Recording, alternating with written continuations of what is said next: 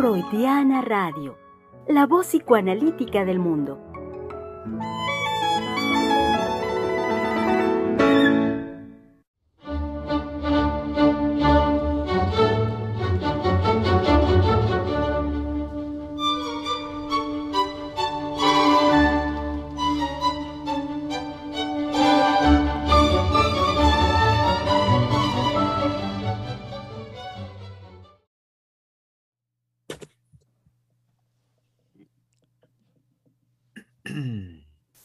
Es jueves, querido público. Jueves 23 de septiembre del año 2021. Y en tanto tal, saben bien que es el día en que cerramos, eh, cerramos el trabajo de la semana. Hacemos el esfuerzo de eh, hacer una síntesis al respecto del mismo. Y que en esta ocasión, bueno, como bien lo saben, eh, fue, es un tema, fue un trabajo, digamos, como de semana y media, semana y dos días en tanto que la semana anterior, lunes y martes, dimos comienzo al mismo y lo continuamos a lo largo de toda esta semana. Y hoy, hoy eh, haremos pues una, una suerte de conclusión que como bien saben, nunca es en una aspiración a que sea de forma definitiva, ni cerrada, por supuesto, sino eh, poder hacer una síntesis de lo trabajado y, y desarrollado durante estos días dejando siempre, por supuesto, la, apertura, eh, pues por supuesto, para poder continuar, para, para seguir sobre todo pensando, seguir trabajando, seguir haciendo este esfuerzo de, análisis, sobre todo de algo tan, eh, de un tema tan, pues tan delicado y tan importante por todo lo que, lo que implica, como han estado ustedes eh, al tanto, como nos han podido seguir en estos días, eh, se habrán podido dar cuenta que las implicaciones, los alcances también, las relaciones que tiene este tema, pues con todos los aspectos y en todos los aspectos de la vida eh, de, los seres humanos. Me estoy refiriendo vida psíquica, por supuesto, vida emocional, eh, y no podemos dejar fuera la cotidianidad, la cuestión laboral, profesional, familiar, de pareja, vida íntima, pues díganme qué no abarca el hecho de la tristeza, depresión y melancolía. Eh, desde el fundamento, como hemos hecho el esfuerzo de poderles transmitir el fundamento en lo psíquico de, esta, de estas condiciones tan particulares. Sean pues bienvenidos, querido público, eh, en este jueves que, como bien saben, es el espacio que corresponde para que tres mujeres psicoanalistas, hablando de lo cotidiano, hablando de la vida cotidiana, nos puedan hacer eh, el deleite de la conversación el día de hoy. Antes de que, de que pegue carrera, vaya, venga, suba y baje y cosas por el estilo, entonces ya que la estoy viendo, la agarro de una vez, aprovecho su presencia ahí en Freudiana Radio, en los controles mismos. Ya, ah, no, espérenme, me estoy dando cuenta que no me escucha, ¿o sí me escucha? Creo que no me escucha. Sí, ahora sí me escucha. y decía que antes de que pegara carrera, que fuera de arriba abajo y que hiciera mil cosas y que de repente nos sorprende en su regreso y demás. Aprovechando que todavía está en los controles mismos de Afrodía en la radio, aunque no me escuchaba, pero ahora sí ya me escucha. Entonces hago la presentación de nuestra querida Giselle Mendoza. Qué barbaridad, de verdad que esto es tremendo. Este, pues sí, ya me iba a echar a correr, de verdad, ya estaba yo en otro lado, por eso no estaba escuchando. Eh, pero bueno, muy gustosa de estar aquí. en cuanto pueda me incorporo y este damos la palabra pues a las colegas, a, este, a Germán, eh, para que empiecen a animar la conversación, que son geniales. Es, es un deleite escucharlas. Muy bien. Vía de mientras ya quedó presentada y entonces vaya, suba, haga sus cosas y cuando regrese, pues ya regresó y aquí estará y se incorpora a la conversación. Muy bien. Bienvenida, Giselle. Como también eh, muy bienvenida, este, teniendo detrás una linda persiana roja, creo que es, se ve muy bonita, nuestra querida doctora Adriana Lozano. Así es. Ah, ah sí, ya tengo mi micrófono. Ah, así es, es una persona roja. Eh, me encantan las persianas además. Y estaba viendo que, el, muro de, de donde está ahora la doctora también es rojo. Estamos en estas tonalidades rojas muy bonitas. Y con esta conclusión que tenemos hoy como compromiso, jueves, tristeza, depresión y melancolía, para ah, definitivamente distinguirlos, me parece. La doctora Heiser había dicho el lunes, que me parece muy interesante, me hubiera gustado que, que, ahondara más en el tema con respecto a que no todo es depresión, que depresión es algo muy utilizado, me parece que en Estados Unidos, Germán, si no me equivoco, Sí, sí, sí y, que la doctora nos decía cómo para el psicoanálisis siempre va a haber un esfuerzo de no tratar de meter etiquetas. Entonces, distinguirla así, utilizar el lenguaje de nuestros pacientes, de nuestros, eh, de nuestros eh, alrededores, de lo cotidiano, distinguirlo y no dejar eh, que se nos atrape con diagnósticos médicos y con diagnósticos que nos fijan en cosas que finalmente no dicen absolutamente nada de lo que las personas pueden vivir, sino que se tiende a hacer grandes grupos y desde ahí entonces tratar de entender un mundo que es imposible eh, que nos hable de esta manera, desde la etiqueta, desde, desde, la, quedar em, sujeto por definiciones demasiado acartonadas y demasiado rígidas. Entonces, con estas ganas, eh, este jueves de eh, poder concluir algo que no sea desde esta rigidez que puede ser en ocasiones algunas modas de los diagnósticos, ¿no? Y de todo lo que tiene eh, como tendencia de hacer listas y de enlistar. Eh, cosas que nos escapan y que nosotros como psicoanalistas nos damos muy bien cuenta que nuestros pacientes siempre, siempre abren una cuestión que nos hace interrogarnos, que nos hace eh, ir más allá que, los simples eh, tratamientos de, bueno, todo es angustia, eh, todo es depresión, todo basta. Entonces, bueno, me parece que nuestra conclusión ya puede ir en esta línea. Así es, así es, Adriana. Y pues claro, para ello ah, hagamos la presentación de nuestra querida muy querida directora del Centro de Investigación y Estudios Lacanianos, con una, lo saben, una muy cálida, muy cordial bienvenida a la doctora Silvia Heiser. Aquí estoy. Hay que decir aquí estoy de diferentes maneras porque si no aburre uno. Entonces, aquí estoy. Aquí estoy. Aquí estoy.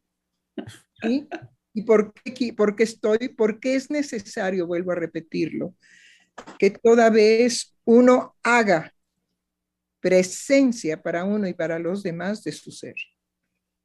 Entonces, escuchando, digamos, a la doctora Lozano, indudablemente que recordemos que es también el sujeto que anda buscando un amo y anda buscando un amo urgentemente que se haga cargo de él en lugar de él hacerse cargo de su subjetividad de revisar su vida afectiva, de no hacerse la víctima, de llevar, digamos, a un estatus de dignidad su sufrimiento, su dolor, su soledad, su vacío, su tristeza, su depresión, su melancolía, pero llevarla a un lugar de dignificación y no arrastrarse pidiendo limosna y que llegue un amo y lo diagnostique y le dé otro nombre y entonces él, el amo, se haga cargo de él.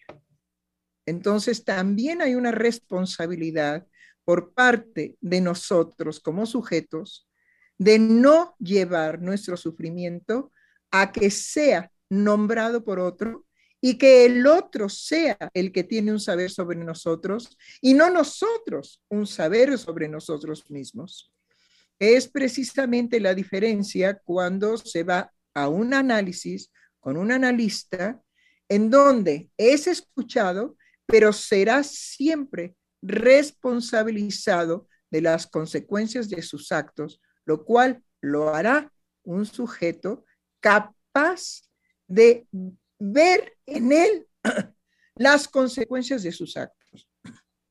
Y por supuesto, en lugar de andar de quejumbroso, chilloteando por ahí, pidiendo a ver quién lo recoge como víctima, hacerse cargo de que, bueno, yo qué he hecho de mi vida.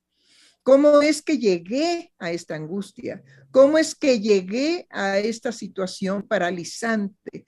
¿Cómo es que llegué a esta indiferencia por el diario vivir? ¿Cómo es que perdí mi alegría? ¿Cómo es que perdí mi infancia? ¿Cómo es que perdí la adolescencia, la juventud?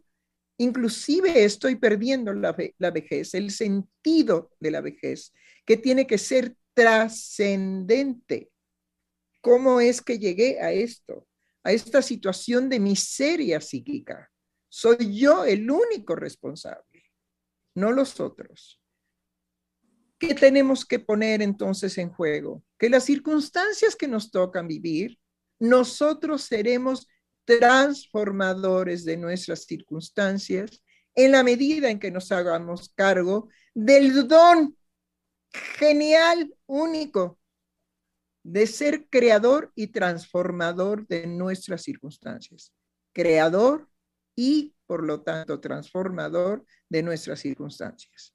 Que uno puede sentirse muy desvalido ante situaciones verdaderamente críticas que nos toca vivir.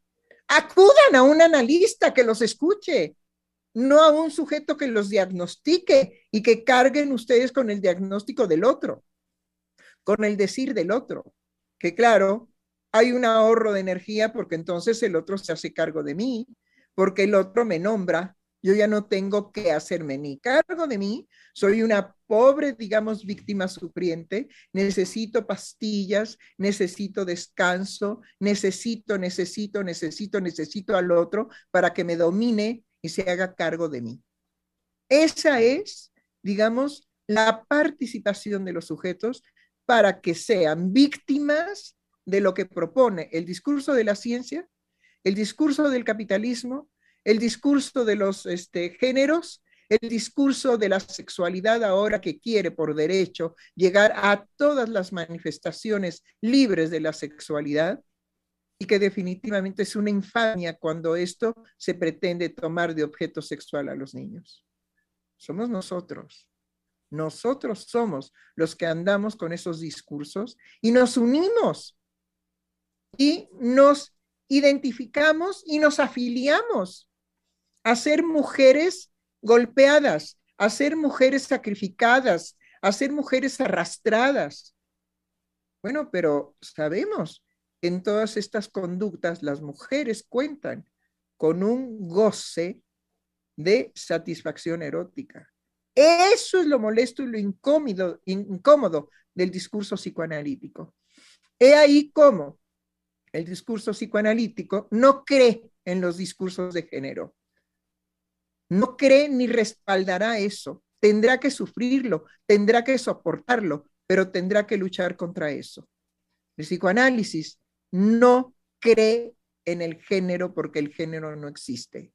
Es una creación total, absolutamente política, económica, científica, ¿sí? Para llevar a las mujeres a una identidad que no les corresponde. Cuando escucho yo que la mujer tiene que ser empoderada, yo digo, bueno, ¿y todo el poder de las madres sobre los niños masculinos? ¿Y todo el poder de las madres sobre las niñas despreciadas y vejadas por la madre? ¿Realmente necesitamos empoderarnos? Cuando la mujer en soledad con sus hijos puede hacer con ellos lo que se le dé su repajolera gana. ¿Y eso quién lo juzga? ¿Y eso de quién, sí? ¿Quién se hace responsable? ¿Dónde están los derechos humanos de los niños que protejan a los niños de esas madres crueles, de esas madres que aprovechan la indefección de sus hijos para hacer con ellos lo que se les dé la gana. Muy pocas son aquellas que se ubican en un deseo materno que las lleva precisamente a la sublimación permanente de la demanda del recién nacido que llora cada dos horas y media o cada tres. Pero eso es cuando la mujer se coloca en el deseo verdadero de ser madre, en el deseo verdaderamente de hacer feliz a ese otro que ha nacido de ella y que ha nacido esperando su amor. Porque los bebés no lo pueden pedir, pero sabemos en el curso de la vida de los seres humanos que lo único que esperó ese bebé recién nacido fue el amor de su madre y no otra cosa.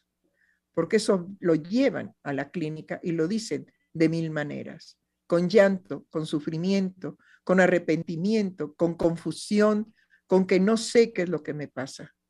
Y sabemos que lo único que les pasa es que no recibieron recién nacidos la constatación de que esa mujer anhelaba ser madre para ese recién nacido. Y sabemos que de ahí se gestan precisamente a posteriori, como lo explicará nuevamente la doctora Lozano, se darán los estados de melancolía. Bueno, por lo pronto. Eh, sí, antes de que pasemos a eso, me parece importante dar en nuestro discurso eh, un, lugar para los hombres, porque me parece que eh, no estamos hablando en esto eh, de aquella manifestación en los hombres de, de sus tristezas, de sus, de sus depresiones y de sus melancolías, más allá de la vivencia con la madre me parece que eh, no hacer responsable a los sujetos es también eh, ponerlos en una posición eh, en donde ellos no hagan absolutamente nada de la experiencia con la madre, independientemente de la madre que les toca vivir. Bravo por eso, doctora, bravo por eso. Yo creo que hay que subrayar. Si nos olvidamos en este momento de los hombres, vamos a estar favoreciendo el movimiento en Francia de, ¿cómo se llama? ¿De qué? De la macho hombre o no sé cómo le llaman en Francia. Ese movimiento, digamos, de las mujeres macho o no sé qué. Ahora se me escapa, doctora. Ahorita lo pienso. Pero que eh, hay un movimiento, digamos, que un psicoanalista de la escuela de la causa, ¿sí? Se permitió de alguna manera interesarse en la manifestación de un asesinato que cometieron precisamente estas Es una película, es una película. Ah, ok. Es, estaba, era una película de él, eh, en, Francia se llamó El Boulevard, el Boulevard del, eh, del Terror de Tarantino, no sé cómo lo tradujeron en México, Germán. No, no ha llegado a México. Sí, sí, es muy, ya es muy vieja. Este, en donde, eh, bueno, yo le decía a la doctora Heiser que me inquietaba la posición que tenía un psicoanalista, eh, Bashman, eh, ahora se me escapa su, su, nombre, en donde él daba cuenta de una posición nueva en la mujer que a mí no me resultaba para nada nueva, y que hacía un elogio de, eh, de cómo era la mujer la que tomaba en sus manos un aplastamiento de eh, la postura también eh, de semblante del macho. esto es un poco difícil de, de, desarrollarlo ahorita en la conclusión del jueves, pero lo que era inquietante de la posición de Bashman era que él hablaba de algo nuevo y hacía un elogio eh, a Tarantino con sus fantasmas, con sus figuras femeninas, sin atacar finalmente el, eh, problema ya tan visitado eh, por el psicoanálisis de, de lo que es la envidia del pene y que en cambio hacía aparecer un falso semblante en las mujeres como eh, aquellas que pueden dar cuenta de algo falso en la posición del macho. Eh, eh, entonces me parecía que era muy preocupante eh, tratar lo mismo por lo mismo. Es una película en donde hay un asesino de mujeres eh, que eh, va a encarnar va a encarnar todo lo que tiene que ver el macho, cómo las va a seducir, eh, cómo las va a explotar sexualmente para finalmente hacerlas pedazos y asesinarlas en un coche. Todo esto pasa en un coche. Bashman, de hecho, habla del coche como un símbolo, en fin, ya, ya muy visitado, me parece. También se detuvo en eso, me parecía, me parecía que era una pena. Ah, y ah, para decir que entonces en la segunda parte de la película había las eh, temerarias eh, que iban a vengar eh, este maltrato. Y lo que él decía me parecía bastante peligroso porque diciendo que no era, no vengaban a una amiga, no se vengaban a ellas mismas, sino que eran mujeres que encarnaban el ir sin miedo, por ejemplo, eso le parece a Bashman, le parece eso una, una figura moderna de la mujer. Ir sin miedo, entonces, bueno, habría que sostener que las mujeres han andado con miedo. Ah, y decía, claro, la interrumpo, la interrumpo. Sí, no, las mujeres son como en las películas mexicanas. La Juana sin miedo, la doña sin miedo, la generala, es decir, mujeres de temple definitivamente enorme a la decisión de combatir lo que tenían que combatir en la revolución y que dieron muestras de que no necesitaban ningún empoderamiento. Simplemente hacían su parte que les correspondía en la revolución mexicana y que sin ellas no hubiera sido posible ¿sí? sostener al ejército mexicano porque eran las que atendían precisamente alimentación, vida sexual, eh, eh, limpiar las heridas, en fin, etcétera. Las mujeres nunca han necesitado ningún empoderamiento. Las mujeres han necesitado, sí, en todo caso, manifestarse con el valor y la trascendencia que lo femenino tiene. Y lo grave de todo esto es que la película termina con el asesinato del asesino, asesinado por las mujeres, eh, en donde eh, es a puñetazos, en donde vuelve esta regla macha al... No le molestaba a Bashman que fuera encarnado por las mujeres, por ejemplo, que solamente pasa de un hombre macho a unas mujeres macho y que eh, además son montoneras, lo, lo, van a hacer pedazos entre muchos, y que el film es un hombre quien lo hace. Entonces me parecía agravante y muy pobre de la parte de Bashman, de este hombre tan amado por la escuela de la causa freudiana, eh, hablar de esta manera de lo que puede ser hoy la mujer moderna, eh, que puede entonces atacar un falso semblante de, lo, que, de lo que representa el macho.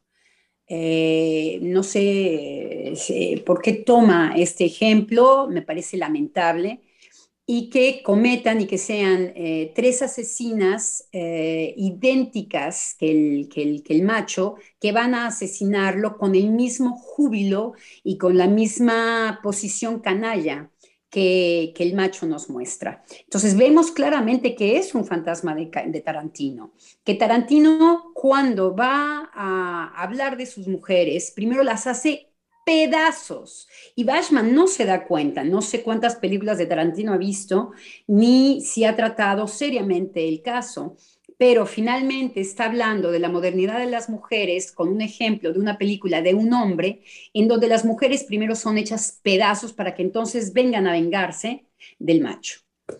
De la misma manera. De la misma manera, siendo unas machas. Entonces, ¿dónde está el original de lo femenino? No se manifiesta, se oculta que no tienen miedo para Bashman, yo creo que nunca ha tenido contacto con mujeres temerarias, porque lo que él eh, fundamentaba, su primer, su fundamento más fuerte es que no tenían miedo, que iban eh, sin temor. Entonces, como si no hubiera, como ahora la, doctora Heiser nos ha hablado de cómo esto siempre ha estado presente en la historia de, las mujeres, y las mujeres, eh, si algo han sido, han sido valientes, han sido valientes en las guerras, han sido valientes en la sociedad, han sido valientes en las familias, son las grandes Pero también cuando pelearon, pero también doctora, cuando pelearon por el sufragio, ¿sí? cómo fueron atacadas, torturadas por los maridos, sí las metieron a, las, a la cárcel, les hicieron horror y medio y sin embargo siguieron luchando por tener el derecho, ellas también como ciudadanas reconocidas, a votar.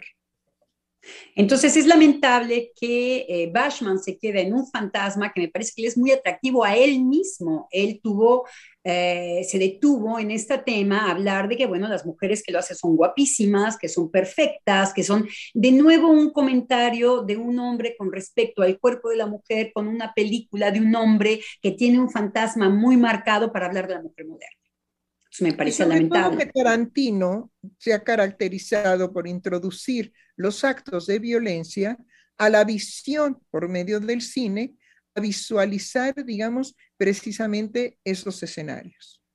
Independientemente de que puede ser un cineasta reconocido, lo que nos ofrece es siempre la visión de una violencia desmedida, de una violencia sin límites, de una violencia que satisface indudablemente. Además, cerca de un erotismo que nos invita a gozar de eso, que lo que nos está invitando con unas buenas nalgas, unos gustos increíbles. Eh, es cierto que es menos generoso con los hombres.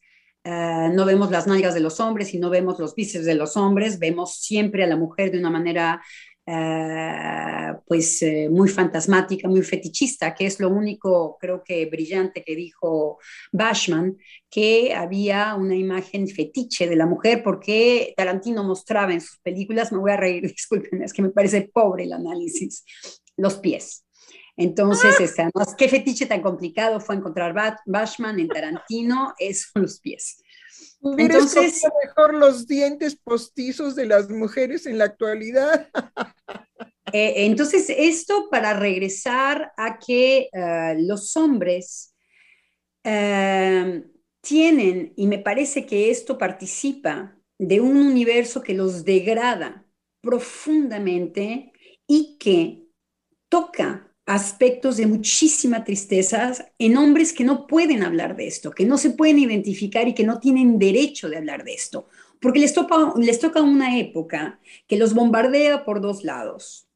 Por un lado es lo político, políticamente correcto, tú no puedes decir nada con respecto a las mujeres, que sea una posición agresiva o en desacuerdo con ellas porque no es políticamente correcto por el otro lado, que son maltratados con eh, imágenes solamente del violador, del interesado sexualmente, para finalmente ser maltratados con todo un orden eh, masculino que ha funcionado y que había funcionado hasta nuestras épocas, como si hubiera tenido solamente aspectos degradatorios para lo social. Entonces, se les alza un universo a los hombres muy complicado, en donde ellos tienen que dar cuenta de que son diferentes, que no tienen que ver con este, con este discurso, y cómo finalmente el encuentro con una madre que los quiere o que no los quiere, que ellos han sabido hacer, eh, hacer sociedad, y hacer grandes obras. Y me parece que se viene eh, una época triste. Y en este sentido estoy jugando con la palabra tristeza porque la tristeza nos permite un prisma, como lo hemos visto en esta semana, que eh, va a venir a asfixiar la depresión y que la, la melancolía va a venir a, dramatizar de manera terrible. Eh, la melancolía puede ser ya un torbellino en caída en picada, eh, la depresión ha sido ya un término a la moda que han tomado eh, principalmente los, eh, los norteamericanos, los anglosajones, para describir algo que tiene que ver con el cuerpo, finalmente, y que se puede entonces medicamentar para esta conclusión del jueves.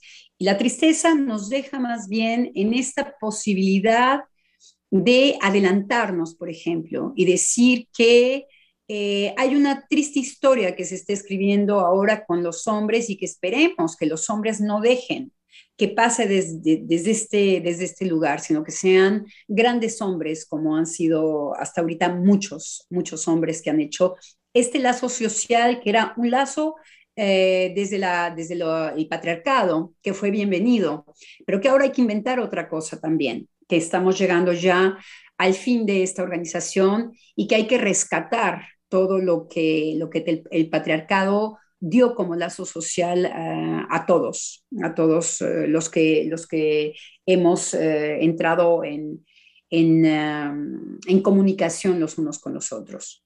Entonces, bueno... Que no sea un análisis absurdo y único en relación a qué ha sido y qué será y qué seguirá siendo el patriarcado. Porque hay algo que hay que decir fuerte. No veremos su hegemonía como anteriormente, pero está vivo. No ha desaparecido. Y no ha desaparecido porque definitivamente los discursos en contra del patriarcado ¿sí? niegan aquellas cosas que estructuraron en beneficio del lazo social precisamente el patriarcado. Lo único que se ha querido hacer en los discursos es el señalamiento del abuso, pero ese no era el patriarcado. Justamente no se trataba de eso. El patriarcado era la instauración de una ley de una ley de prohibición, indudablemente que sí, pero que ordenaba el lazo social.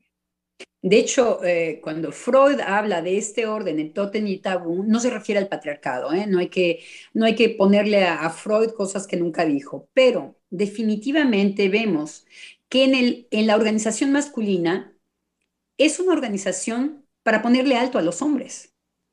Así es. No para hacer pedazos a las mujeres. No. No para hacer pedazos a las mujeres, sino para poder convivir entre hombres por esa rivalidad que pueden tener por la mujer y no cualquier mujer. Entonces, eh, me parece que esto no se dice, esto se evita de decir, así como la historia no ha hablado de las grandes mujeres y que también han evitado de hablar de las mujeres, eh, se evita también decir este tipo de cosas, que el hombre organiza mucho la pulsión masculina. Y sobre todo, digamos, por ser los hombres conocedores de el empuje a una satisfacción de órgano sin importar absolutamente nada. Entonces, la ley del patriarcado se ejecuta principalmente para ordenar el placer de órgano de los hombres, que no es el placer de órgano de las mujeres.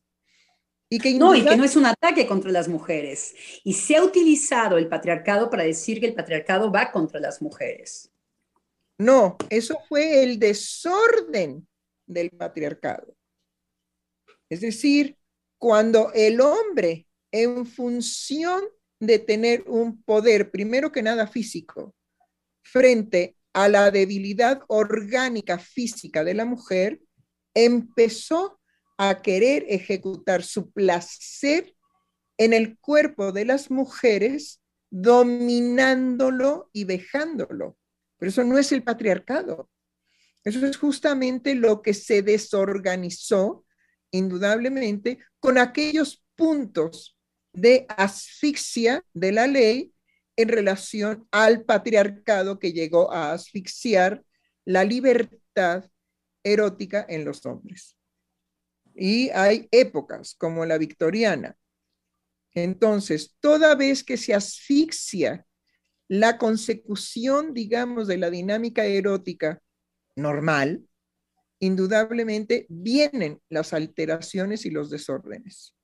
Y ahora nos toca una época con grandes novedades en relación a la propuesta erótica de satisfacción, a la respuesta, digamos, de la sexualidad en nuestro 2021, que es definitivamente una visión absoluta y radicalmente inimaginable en la época de Freud y en la época de Lacan. Sin embargo, los dos auguraron lo que podía venir precisamente, curiosamente, por el lado de las mujeres, no por el lado de los hombres. Y me parece que algo que vehiculó muchísimo la modernidad, la época que nosotros vivimos, es, hubo un, eh, una palabra mágica, si podemos decir así, que se llamó Libertad, que se la apoderaron eh, principalmente los eh, norteamericanos, que hace aparecer una figura que estamos justamente tratando con la melancolía, que es la pérdida. Se habla muchísimo de pérdida de libertad. Y me parece que eh, lo que también viene a traer es una situación de tristeza profunda que puede llegar hasta, la melancolía, por supuesto, el creer que hay una posible pérdida de libertad. Eh, es por eso que los eh, norteamericanos van a tomar como bandera la libertad y se van a llamar el, el país de la libertad. Y curiosamente, lo que da la libertad es, por un lado, la consumación, soy libre de obtener. Entonces, bueno, se trata de llénate como gansito y como uno nunca está satisfecho, pero uno es libre. Es sentir. Lo que dice eh, lo que dicen los, los, em, los gringos es, tú puedes resentir la libertad desde varios aspectos. Puedes tragar absolutamente todo. Puedes imaginarte que puedes llegar a ser rico y presidente, porque eso es pura imaginación. Pero eh, esta, esta, esta, esta venta de la libertad consiste en esta sugestión que podría eh, eh, dar un objeto en donde yo me satisfago desde estas modalidades. Entonces, bueno, consumir, tener la posibilidad de enriquecerse, en eso consiste la, libertad, y poder decir absolutamente todo lo que se me venga a la cabeza. Ese es la otra gran eh, eh, concepto con respecto a la libertad. Y entonces podemos perderlo. Todo esto hay, una, claro. Entonces, cuando nosotros hablábamos de falta, pérdida y objeto, el, lunes, como hemos estado tratándolo durante la semana, vemos que estos discursos de ilusión, de sugestión, que le han tenido la gran etiqueta que se llama libertad, porque bueno, hay que analizar qué quiere decir la libertad en realidad. Lo hemos comprado para entonces podernos traer, eh, eh, jalándonos, como se dice en francés, desde la nariz, desde la punta de la nariz, diciendo, diciéndonos que le hemos perdido. Y bueno, son momentos en donde los pueblos se deprimen porque pierden su libertad. Es así como hacen guerras. Es así como van a liberar a los otros países, los norteamericanos. Entonces, se nos propone finalmente un objeto que siempre está perdido. Entonces, de intrínseco, de, de, de, hecho, ya hay una sensación de muchísima nostalgia y uno anda corriendo detrás de su libertad.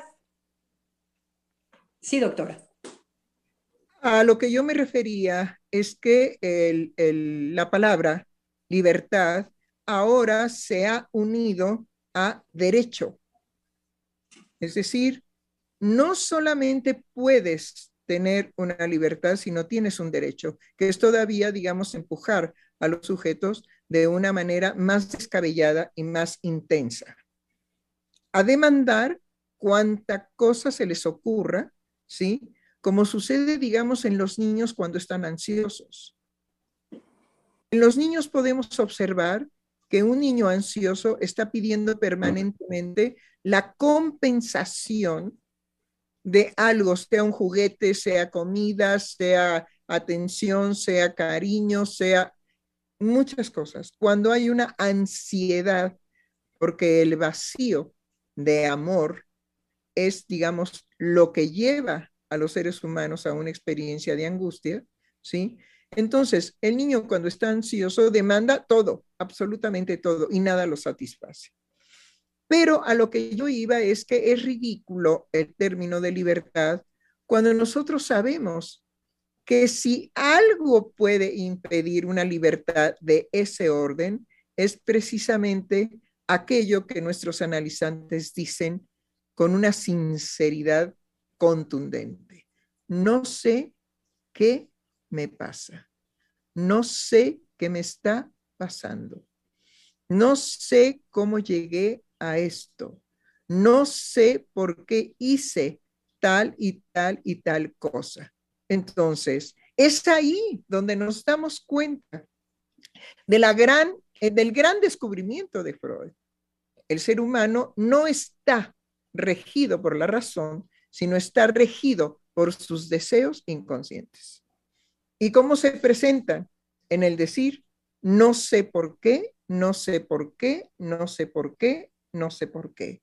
Entonces, ¿de qué libertad estamos hablando? Si el sujeto, en lo particular de el sufrimiento psíquico y de la confusión psíquica que pueden tener, dice, no sé. Pero lo que no saben tampoco es que cuando son escuchados por un analista, están en el camino de saber por qué. Y esa es la gran... Entonces hay que decir que nuestra época moderna nos impone que hemos perdido la libertad, por ejemplo. Entonces, ¿qué nos van a imponer? ¿Qué pérdida de realidad si ni siquiera sé lo que me falta? si ni siquiera sé qué es lo que he perdido.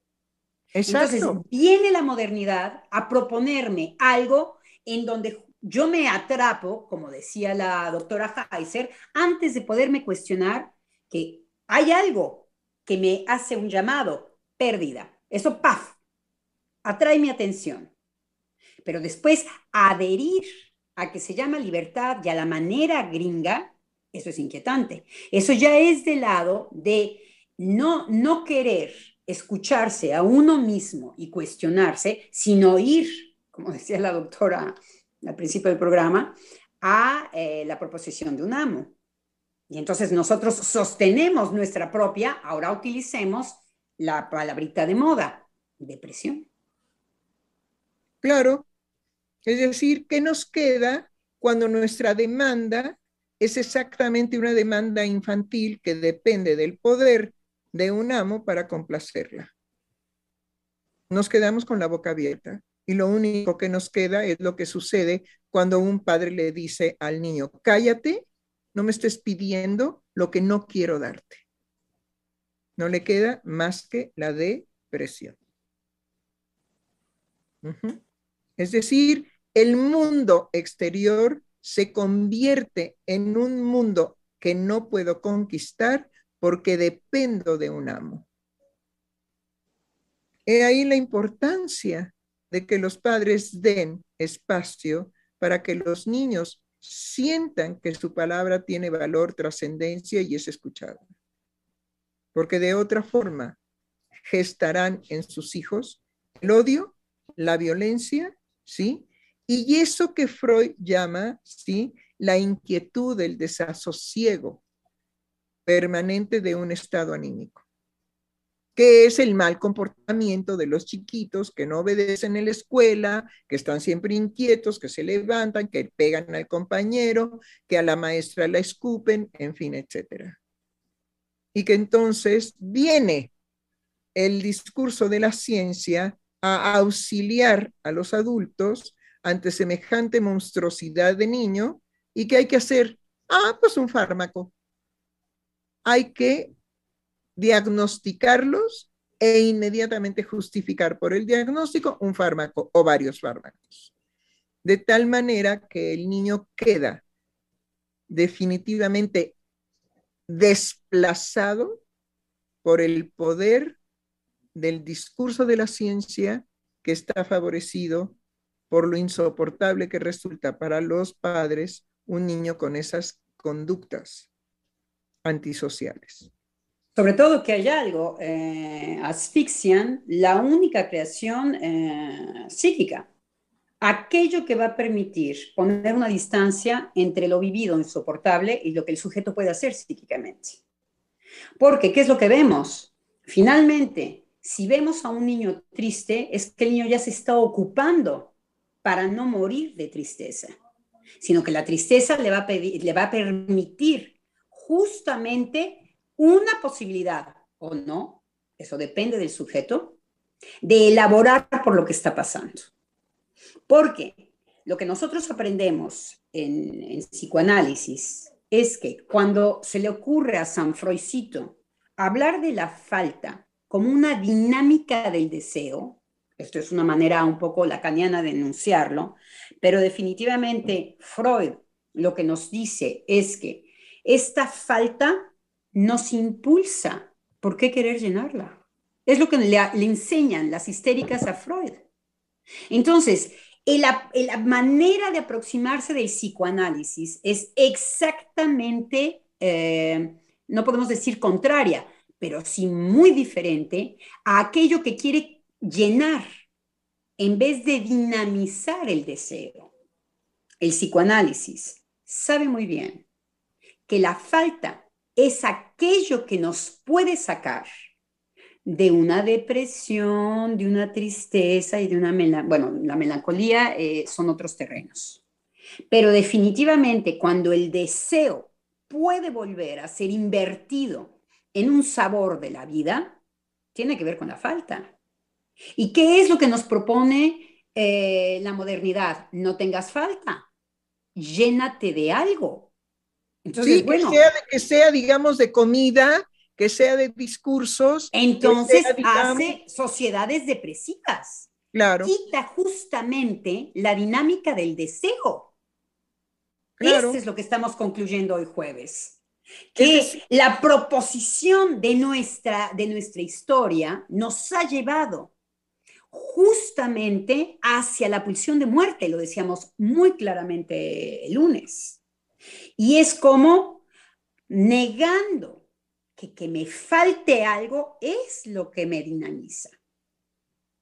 Entonces, claro. finalmente del psicoanálisis no se escucha su fundamento y sobre todo, digamos que toda creación viene precisamente de esa experiencia de crear lo que no existe. Pero para que se pueda crear lo que no existe, necesita haber una no existencia internalizada, es decir, es otra forma de presentar la falta de la que usted está hablando. Por supuesto, otras madres que nos pueden inquietar o padres, porque eso también se pintan, se pintan solos, sean madres, padres, este, en ocasiones son las escuelas que se inquietan cuando ven a, un, a una persona que padece de algo que le falta y que lo quieren llenar inmediatamente, son aquellas madres, por ejemplo, que no permiten que el niño llore. Algo le faltará, que se angustian con eso, que inmediatamente es obturar, eh, llenar, eh, que no se ha escuchado como puede suceder con las interpretaciones eh, en psicología o en la escuela. Es interpretar inmediatamente de qué se trata, lo decíamos, cuando un niño puede venir a decir, no sé si soy niño o niña o me quiero poner un vestidito, inmediatamente obturar eso y entonces entenderlo, eh, llenarlo, no hay falta, aquí no hay falta, aquí lo que hay que hacer es un llenado, una comprensión. Bueno, eso nos lleva a matar el deseo. Sí. Nos lleva a sociedades depresivas. Así es. Que no nos queda más que inflarnos de alimento hasta que reventemos, como los Monty Python en el um, de la vida. Ahora se me escucha, se me olvidó el título de la película de Monty Python, en donde está este hombre que come y que come y que come hasta que revienta. Claro. Entonces, es contrario a lo que el psicoanálisis ha descubierto. Algo que puede hacer el niño con respecto a su madre es que le haga falta. Y a partir de ahí, entonces la puede desear. Y eso se llama vida. Entonces, si la expectativa es que no nos falte nada, bueno, entonces estamos hablando de un, objeto perdido, lo que hablábamos de la melancolía. Estamos hablando ya de aquello que Freud diría un orden fálico, en donde ahí sí la pérdida se identifica, algo que es rígido y mortífero que es lo que nosotros podemos criticar en ciertas posiciones masculinas. Justamente desde ahí puede venir una violencia con respecto a esta rigidez. Siempre la tendencia será hacia la muerte.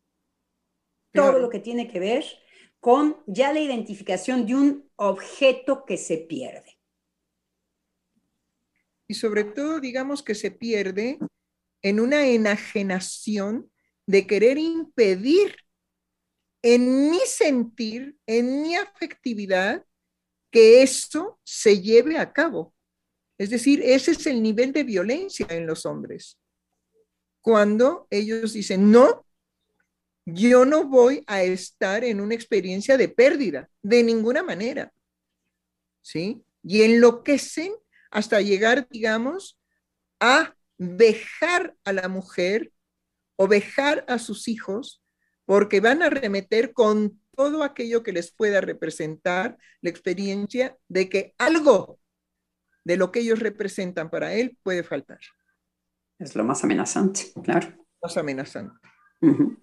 He ahí, digamos, el intríngulis de la dinámica psíquica erótica de los hombres y que hay que estudiarla y estudiarla y ponerla, digamos, en acto, en palabras, para que se entienda el por qué el hombre puede llegar, ¿sí?, a destruir a sus seres queridos.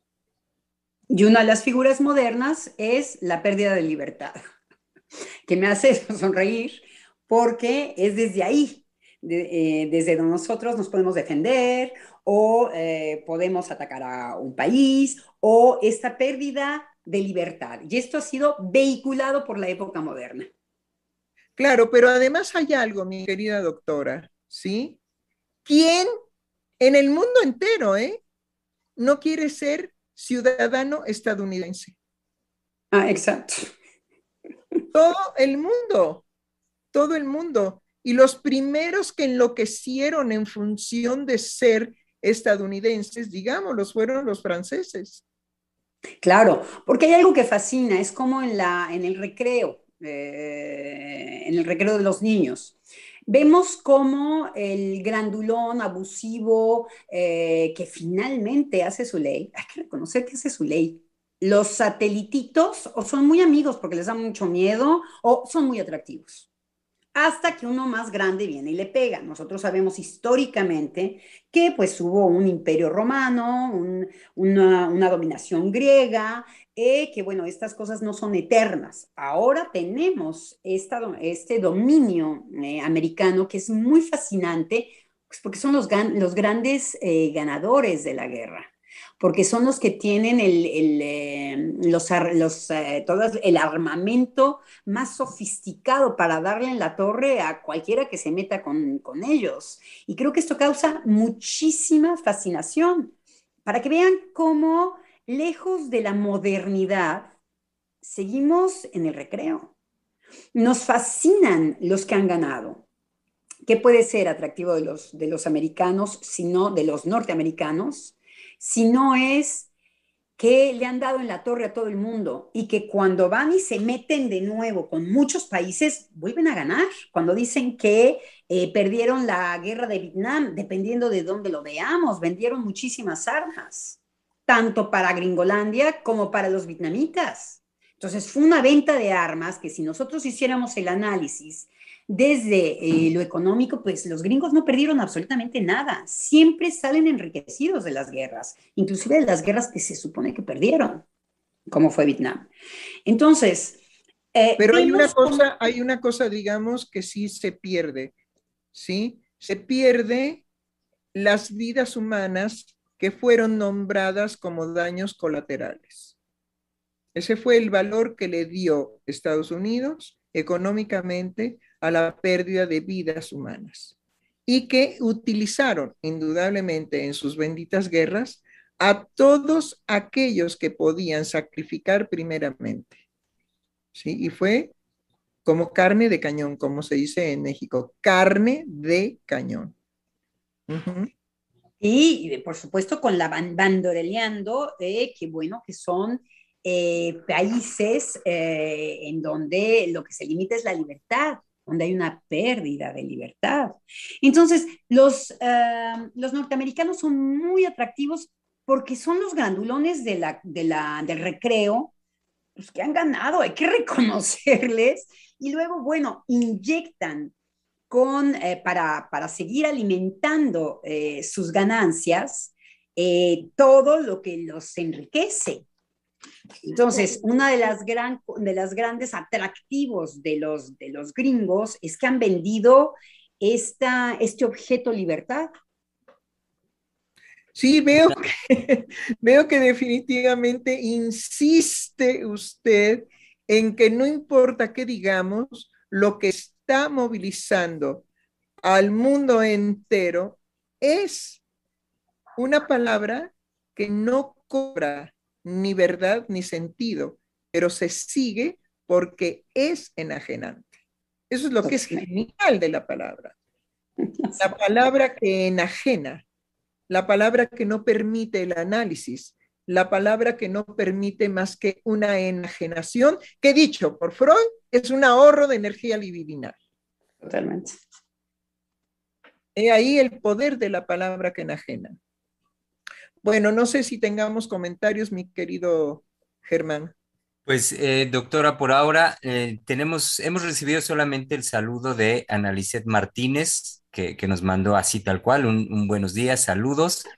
Y nada más, por ahora estaba, hace un, un, momentito revisaba, no tengo ningún otro mensaje por ahora, doctora. Más que suficiente con ese. Pero también, digamos, cuando no hay comentarios, nos dejan en esa experiencia de vacío tan necesaria para seguir creando.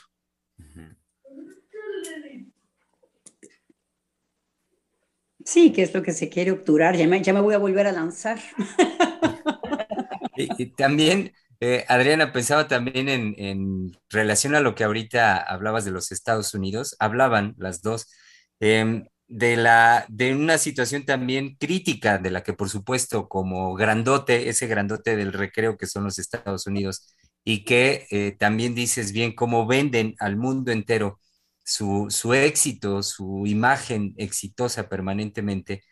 Eh, la cinematografía, la historia de su cine, pues es un ejemplo vivo de cómo año con año son muchas producciones que van en la línea de ensalzar eh, las bondades de, este, que, encarnan los Estados Unidos de Norteamérica, ¿no? La libertad, el éxito, la posibilidad de cumplir el famoso sueño americano, la riqueza económica, todo ello. Pero también pensaba de, las, de los puntos críticos de los que por supuesto no hablan, pero que al interior de su sociedad, de su comunidad, eh, se están volviendo asfixiantes. Vaya, se está haciendo una pus que los carcome y lo pensaba en el ejemplo de lo que tú citabas, Adriana, de, las, de los efectos, y como dice la doctora, los efectos colaterales de las guerras, de tantas guerras que ellos propician y en las que participan, de que tantos y tantos de sus soldados, una vez que regresan al país y regresan en unos estados deplorables, deplorables eh, no solo a nivel eh, físico, por, por, por daños, de herida de bala, qué sé yo, sino sobre todo a nivel emocional. Emocionalmente devastados, se, vuelve, en este sentido es una PUS porque es, es una comunidad que va creciendo en un estado deplorable emocionalmente hablando y que también sabemos esto los ha hecho eh, también fármaco dependientes o dependientes de alguna otra droga para sobrellevar una forma en realidad bastante primaria ya de vida. No solamente primaria, mi querido Germán, sino hablemos en otro momento de los horrores de la guerra.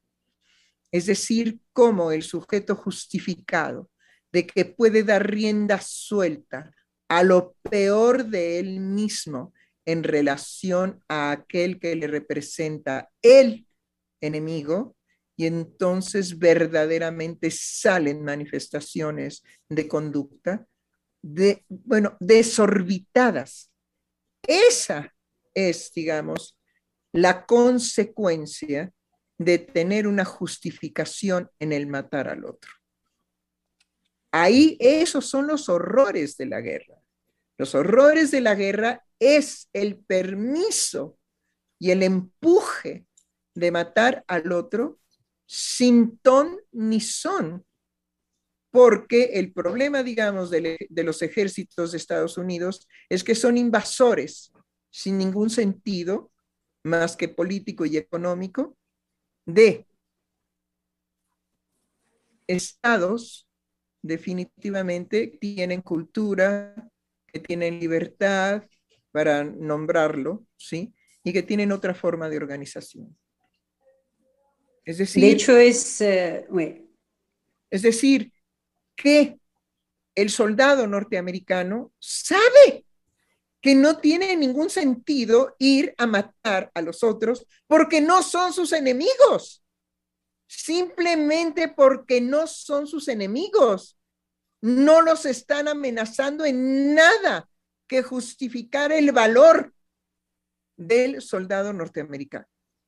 Ese es el problema de las guerras y ese es el problema de cómo regresan hechos un desastre porque han cometido horror y medio con la justificación de que como es el enemigo y no lo es simultáneamente, entonces, ¿qué hago? Pues me va a salir lo peor, lo peor de mí y lo voy a hacer con los cuerpos de los niños, de las mujeres embarazadas, de las comunidades que voy a arrasar, en fin, etcétera. El horror, los horrores de la guerra, definitivamente han llegado a una experiencia de desastre insoportables de elaborar. Y eso es lo que regresa al país de Estados Unidos, lo que no tiene posibilidad de elaboración. No hay manera. Todavía cuando en el romanticismo, digamos, de Freud, que habla de las neurosis de guerra y de lo que se podría, digamos, rescatar, bueno, pero es que esas guerras tenían verdaderamente un objetivo absolutamente distinto. Ahora son invasores, invasores que van justificados a destruir el orden, la cultura, la organización social de un pueblo simplemente porque necesito apoderarme de sus riquezas. Entonces, y añadir su diferencia porque uh, algo perdón, perdón, perdón, ¿qué dijo usted, doctora? ¿Y ah, qué? Quizá me equivoqué de, de, palabra. Y aniquilar la diferencia. Ah, sí. Eh, porque algo que busca de manera urgente, y eso sí los distingue, no, no los distingue, eran igual los romanos y los griegos y tal, es um, finalmente que no haya una idea diferente que no sea la de ellos, que no hayan costumbres diferentes que no sean las de ellos. Y es injuriar inmediatamente cualquier cosa que los, que los ponga en cuestionamiento. De hecho, eh, hay poca eh, posición de reflexión ahora que está, que está tan, tan a la moda reconocer la mea culpa. Eh, no es una posición que hayamos visto nosotros en los norteamericanos no han rectificado, por ejemplo, toda esta mentira de haber entrado eh, a Kuwait eh, diciendo que había armas nucleares. Y eso no se ha vuelto a rectificar nunca más, no se ha vuelto a tocar. Entonces es un pueblo también que eh, no, no tiene una autocrítica o una conciencia crítica, de la que hablábamos algún día con respecto a lo relativo, a todo lo que vino a, asesinar el pensamiento relativo, con respecto a sus actos, parecen muy cínicos con respecto a los daños que hacen a los otros países. Entonces, que el concepto, la concepción es daño colateral. Ese es el valor de la vida de a, los cuales va a sacrificar, tanto a su pueblo como al otro pueblo. Son daños colaterales, es decir, ni modo, dijo un zancudo, cuando volar ya no pudo, las patas se le encogieron y el cuello se le hizo nudo. Ni modo. Sí, es una posición que eh, nos separa profundamente y no desde, desde no importa, no, eh, es un lugar en donde están golpeando, que es muy delicado en el ser humano, que es la identificación. Eh, porque yo no puedo ir a asesinar a alguien con el que me identifico. Y pareciera que la marcha eh, norteamericana sí que ha construido una modernidad con respecto a no identificarse al otro. Entonces hemos entrado en esta era del cinismo. Ahora estamos llegando ya a, poder hablar de, daños colaterales, por ejemplo, sin ningún, sin ningún problema, de meterle un contenido de lo que hay en los daños colaterales, que, es, eh, que son las vidas humanas. que son los pueblos, que son las culturas, que Claro, es pero es donde está- todo lo que nos Claro. construye. donde está precisamente la degradación por excelencia de cuál es el valor en nuestra modernidad de la vida de los seres humanos. Y el valor es, pues, lo que tiene que sacrificarse como si fuéramos un desecho. Es decir, como si pelaran plátanos. La cáscara no se come, ¿verdad? Se come el fruto, pero la cáscara se, se desecha y somos los seres humanos desechos, digamos, tratados como desecho, como aquello que se tiene que desechar, como consecuencia de un bienestar que va a venir, no sé para quiénes. Bueno, me imagino que para los multimillonarios, porque lo que se sacrifica siempre son aquellos que son sacrificables definitivamente porque formando parte de la economía de un país no son necesarios. Y además, es- además son pamplinas. Hay que ir con la vida de los multimillonarios para ver el nivel de psicosis, de perversión, de depresión, de melancolía. O sea que es, eh, además es un discurso total y absolutamente hipócrita, de semblante. Claro. Se ignora lo que Pero- finalmente pero a lo que tienen quiero- que pagar como, como consecuencia. Sí, es Pero eh, a A lo de que ellos. quiero llegar, doctora, a lo que quiero llegar, sí, todo eso es verdad. Cúbralo nada más de oro y verá cómo brilla. Esa es la problemática justamente, ¿sí? De cómo podemos engañarnos a nosotros mismos. Sí, el, el- el- el multimillonario no es feliz, eso ya lo sabemos, pero está cubierto de oro y lo vemos brillar. Por eso cuando sacamos las imágenes de la Virgen o del Cristo, los llenamos de joyas, de algo que brille, de algo que represente, ¿sí? Su magnificencia por las joyas que portan.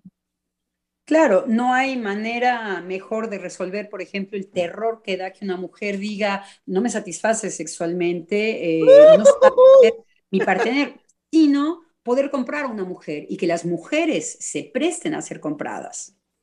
Que eh, la posición que oculta todo esto es eh, un poder que no tiene el dinero y que es puro semblante. Porque finalmente este hombre no puede hacer feliz a una mujer y esta mujer no puede amar a un hombre. Claro, sin embargo, hay sujetos que construyen y vuelven a construir a costa muchas veces de su vida, vuelven a construir los valores que sostiene, aún todavía con todos estos desastres, la creación trascendente de lo humano. Hay ocasiones que en el 15 de septiembre decimos viva México. Yo creo que ahora podemos decir en este programa, viva la creatividad humana que nunca es subyugada. Y Que viva la falta. Ah, sí, claro, pues, es- pues esa es la condición humana. Viva la falta. Que no le estén rellenando, que nos dejen tranquilos.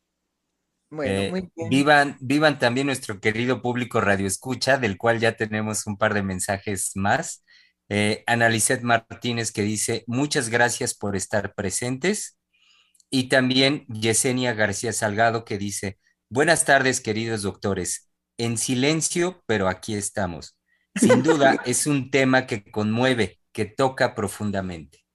Pues sí, profunda reflexión en estos momentos en que el mundo definitivamente está tambaleante, porque lo que tenemos como incertidumbre es que no sabemos quién, China, Rusia, Estados Unidos, Latinoamérica, ¿sí? Y todo Oriente, no sabemos quién va a ser el que domine el futuro del mundo, del mundo y de la humanidad.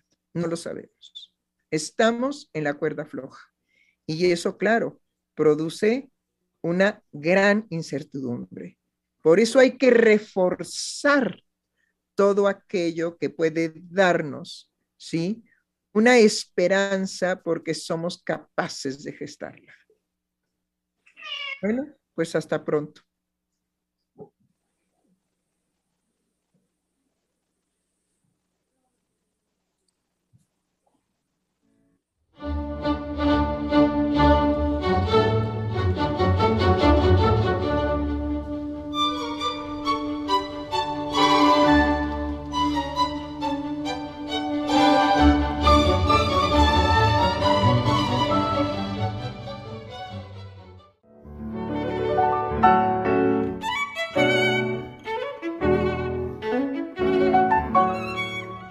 Freudiana Radio, la voz psicoanalítica del mundo.